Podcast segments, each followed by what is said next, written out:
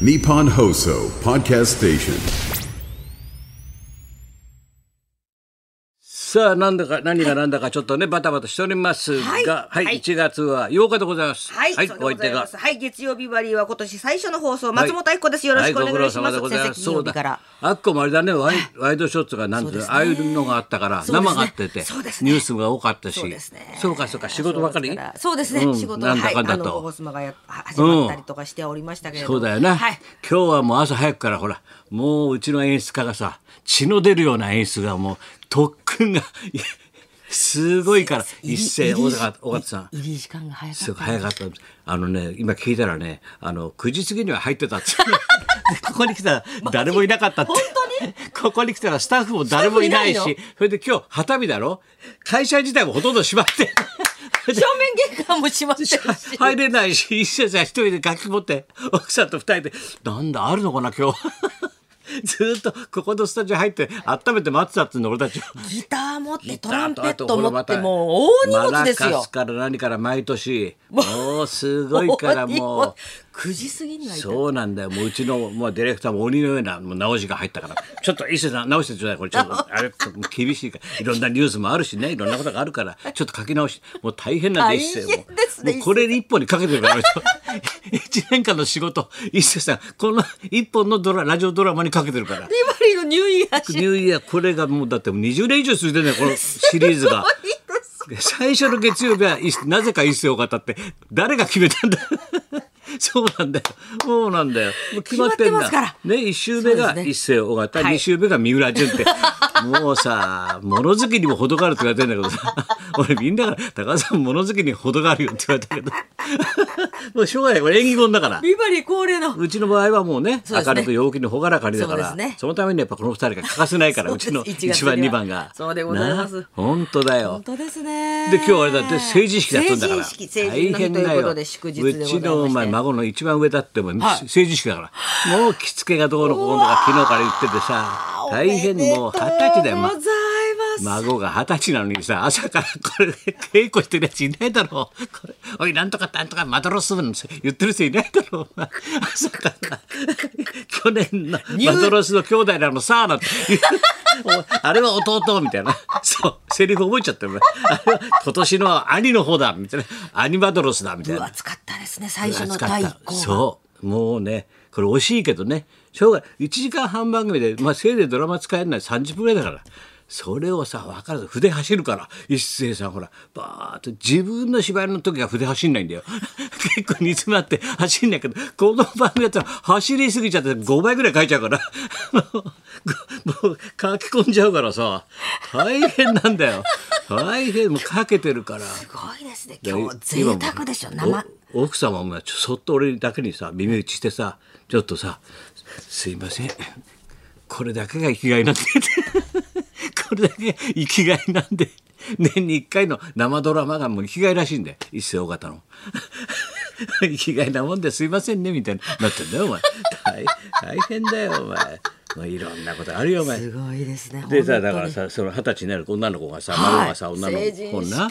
ご飯食べようかってこれ西八前に食べてたんだよ、わーわー食べててさ、はい。食べててさもう帰ろうかなと思ったらさあのそこのなん料理長みたいな、チーフみたいな人がそっと来てさうちの孫にさ「あれ？CD 出してない? 」すごいだ。そういえばさ2011年にさシャレでさ佐世たちがさ、はい。曲作って、はい。作曲は一流なん泳げた早くんだから、はい。それで俺とさそのね孫とさ二十歳ととってさ、はい。曲出したの。じい。じのバラードかなんか、そう二人で。だ。それでよしって言ってさ俺の仲間の浜田さんとかさ佐世とかみんなでよしこれで一山当てるぞなんてスケベ心起きたらす同じ時に全く同じ時期に丸々モリモリが出ちゃってさ丸かぶりでみんな持って帰りちゃう。全員が丸々モリモリ同じ時で発売日が全員がもう日本中があっち行っちゃったの。そりゃそうだよ。だ。相当と。マニアじゃないか知ってる人いないよ。あれ孫出したの俺 CD 昔だって。そうでしたよね。上がっちゃうだろ。あれが11年なんだよ。丸々モリあその翌年がもう俺が倒れてるからね。その前ギリギリの時だったんだ。だからそういうのってあるんだよ。笑っちゃうね。もう正月はまたしょっちゅうさ新年会ばっかりでその間清水美智子が言ってるからね、はいそう。ですよね。武道館で先生が。なんだお前第一声が「俺先生夢グループ入りました?」って。お前やめろよ。工藤官が言いふらしてんだよあいつ「俺夢グループ入りましたよね？今年。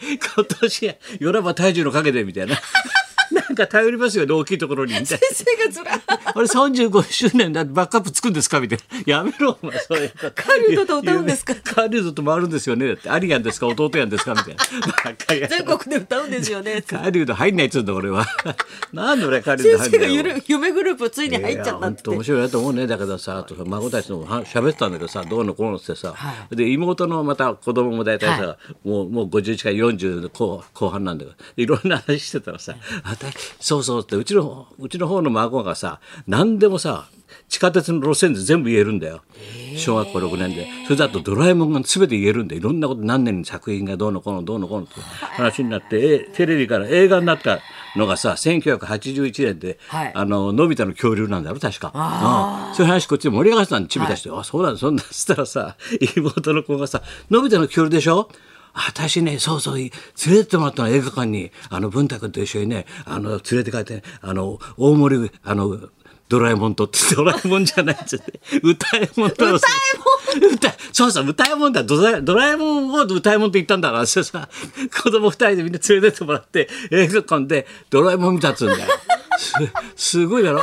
で当時ほらつあのツーツーレロレロってさ、はい。東君と大森君で、はい。そうですねコンビ組んで。まコンビ組んでて。で東君がたけしさんの運転手やってで大森が俺についてたのよ。それでなんてさだからうちの子守までみんな任してたのあいつに。歌いもんに。だから歌いもんにねドラえもん連れて ドラえもんドラえもん。ドラえもん連れてってもらったらロニちゃん結構いろんなとこ連れてくるんだよねなんてさ。大笑いしてさ。そうしたらさうちの雄太がさ次男坊がさ「あそうあそうなの行ったんだ。ドラえもん行ったんだ。俺はさあのボクシングのね小学校に入ったじゃないジムにさ。あれさ鍋やかんの紹介で裏打ちバカ野郎覚えてんじゃないよそんなこと。ねお父さんねあれだよね夜間の紹介だよね裏から入ったんだよね。お前なんでボクシングジム裏から入ってんだよ。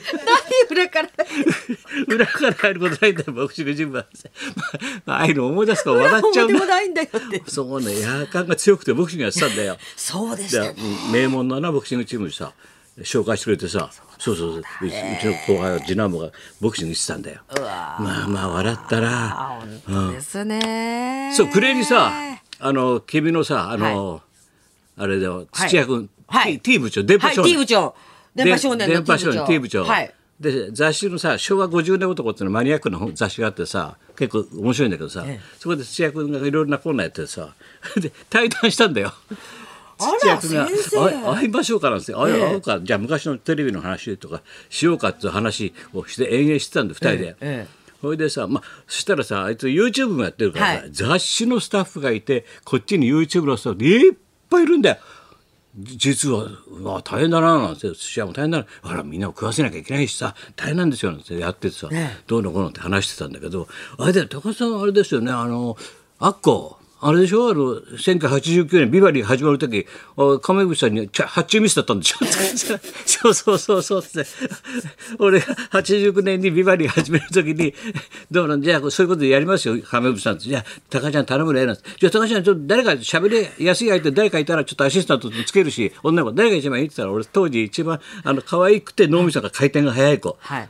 松本紀子でいいんじゃない？って俺亀渕さんに言ったんだよ。それで本番ですって俺一人でこうこう来たらさお前がスタジオに座ってたんだよ。よろしくお願いします。よろしくお願いします。発注ミス。のりこのりこじゃねえじゃねえかよのりこじゃねえ小声で亀渕さんのりこじゃないでこれあきこもうしょうがねえからいいやこいつでって。気がついたらもう35年やってんだよ。間違いから。35年その話で大笑いしててさそしたらそうなのよ。うちもそうなのよって、うちもねスタッフがそのビバリーを聞いててラジオを聞いてて、ああ松村君面白いな、電波少年始めるんで。ああ抹茶面白いなと思って土屋君も「あじゃあ松村君仕込んどいて」ってプロデューサーに言って。それであの松あの松本紀子をちょっと仕込んどいてって 言ったんだって。電波少年も本当の話。松本紀子ねっつってあのあの子回転早いから、よろしくっつって本番でスタジオ行ったら松村とお前がいたんだ。もう全部アッコはミスで座ってるんだよ。ミス電波もねつ私も松本のり子とかいいっつったんですよ。そうしたら松本明子は座ってるから今更断れない。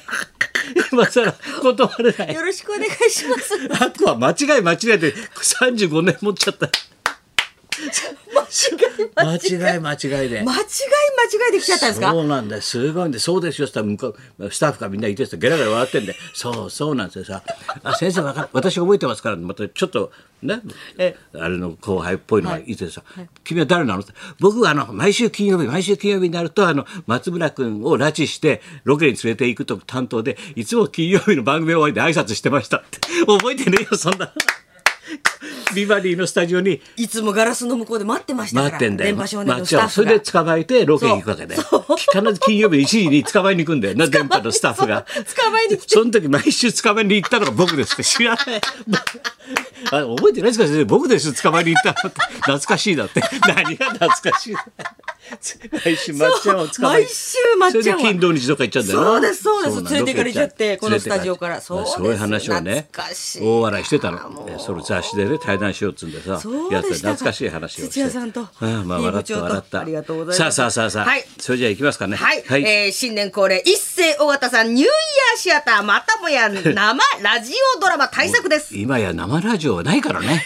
本当に NHK だってさすがにやんないからもうちゃんとな録音だけするよ一応な。今日は豪華です。生ナレーションが。生ナレーション付きだもんすごいです。はい高田文夫と松本明子のラジオオビバリーヒルズ